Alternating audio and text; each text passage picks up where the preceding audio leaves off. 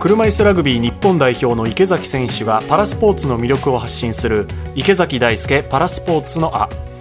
今週のゲストは前回に引き続きアイドルグループ仮面女子の猪狩智香さんです。今回は猪狩さんの現在の活動やバリアフリーについて佐々木舞音アナウンサーと話を伺っています。ではどうぞ。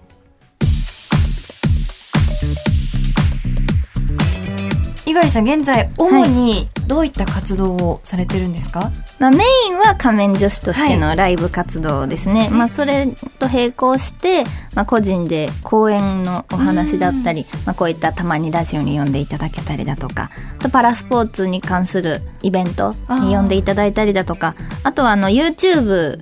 で発信をしたりしてますね。見てます。ありがとうございます。私も御朱印集めるの好きなので。本当ですか？そうなんですよ。でもいろんなところ行かれてますよね、はい、そうですね。去年だけで30箇所以上は行きましたね、えー、神社。すごい、はい、神社とお寺。はい、えー、僕も神社とか好きなんですよ、はい、なんですけど、はい、結構神社って行くの辛くないですか？車椅子だと。車椅子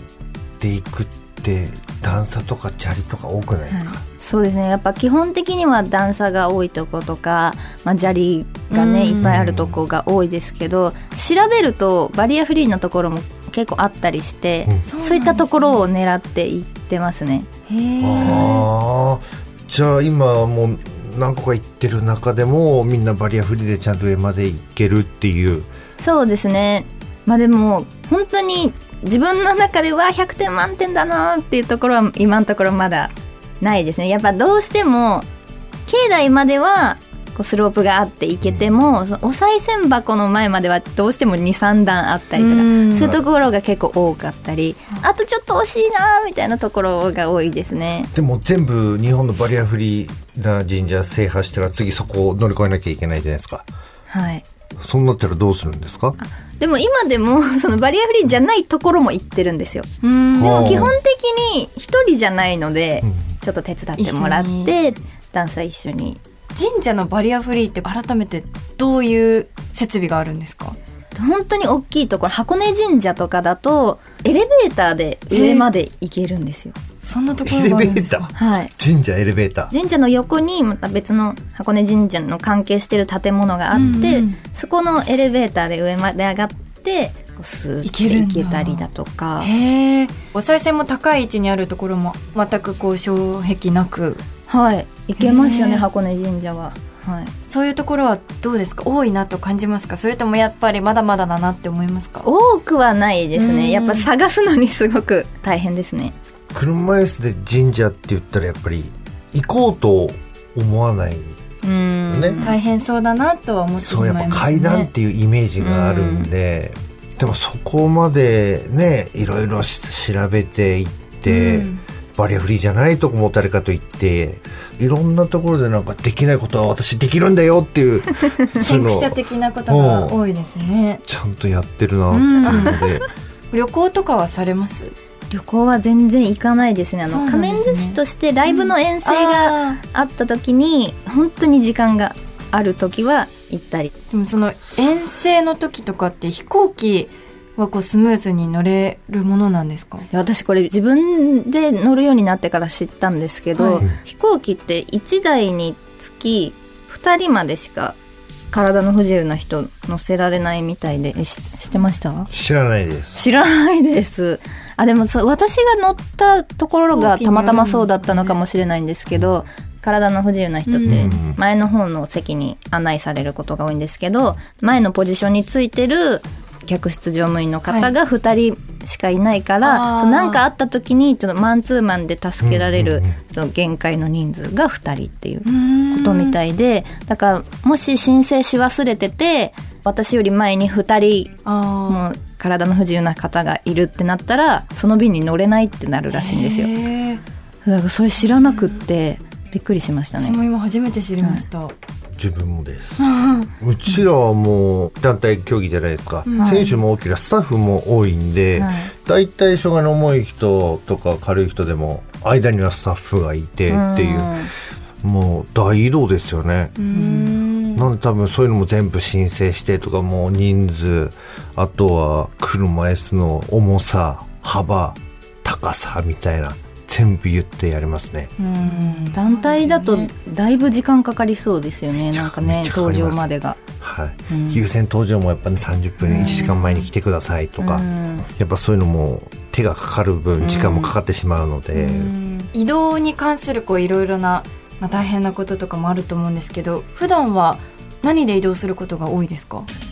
普段は車が多いんですけど、はい、でも電車も割と使ってますね。電車も普通に。はい。猪狩さんから見て電車は結構ユニバーサルデザインになってるなってどうですか？やっぱりねなんか路線によっては、はい、まあ、山手線とか大江戸線とかは1本につき2箇所、はい、ホームがちょっと改良されてて、うん、の駅員さんにスロープ頼まなくても乗れるようになってたりするんですよ。そういう号車が一本の中に2個くらいある。そうなんですそうなんです、はい、じゃあそれだともう誰の手も借りずにそうなんですよ。でもあの、ね、あの駅員さんに言ったらスロープも出しますよっていう感じではあるんですけど、うん、人に頼まずに乗れるってすごく気が楽ですし、うん。すね、時間もかからないですし全部のね路線がそういうふうになってくれたらいいなって思ってますね。僕もやっぱり車ない時こっちにやっぱり来たら電車乗んなきゃいけない時もあって駅員さんに言えば案内してくれるって駅員さんを待つんですよ。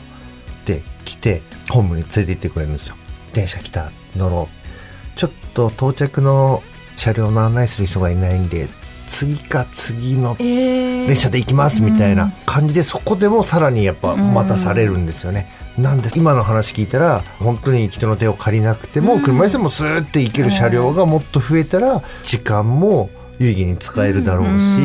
駅員さんもねやっぱ全部が全部対応できないんでそこを一つ改良するだけでね。そうお互いにとっていいですよね。乗る人にとってもいいですし駅員さんにとったら業務が一つ減るじゃないですか、うん、みんなそういうふうになったらねあとはもう自分で行って、スーって乗りたい時間に乗ってっていうふうにできるんで、お互いいいですよねそうなんですよ。電車もいろいろあると思うんですけど普段の生活してて車椅子ユーザーでちょっと行きづらいなとか思うポイントってありますか、うん、前にどうしても美容院でヘアメイクをしてもらって向かわなきゃいけないっていう案件がありまして会場の近くでやっちゃいたいなって思ったのでその会場の近くの美容院を調べて、電話をしたんですけども10件ぐらい断られてしまって、それは何でですか？段差があるのでとかエレベーターがないのでとかそういう感じ。ちょっと難しいですねみたいなって言われてしまってで結局その地元でやってもらってっていうことがありましたね。行きたいところに行けないっていうのはなかなか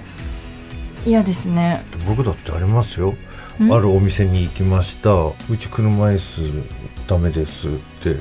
断られてないですみたいなやっぱりそういうところって意外とまだ多いんですか、うん、結構昔なんですけど、はい、いやちょっとここの椅子とかせば入れるんですけど、うん、いやそういうのちょっとあんまりやってないんです、って言って、えー、いやいやいや入れるでしょってなんかこっちも意地になっちゃって、うんうん、ちょっとやってみますねっつって椅子どけてこれ入れるって言って入って飯食ったんですけど分かったのがあこの人は車椅子の人と関わったことないんだなって。だからこれをいいきっかけに気づいてもらえたらいいなとか、うん、って思いながら、うんうん、半分ちょっとイライラしながら食べてたっていうのをちょっと 思ったんですけど、うん、なんかあのダメとかじゃなくどうやって自分たちがちょっと手を貸しただけでやっぱりね段差を乗り越えるかっていうバリアをねなくせるかっていうことを考えてくれて受け入れてくれたらいいなとかちょっとそういうふうに思っちゃいますよね。一段とかだったらね全然普通に行けるし二段でも行けるしっていう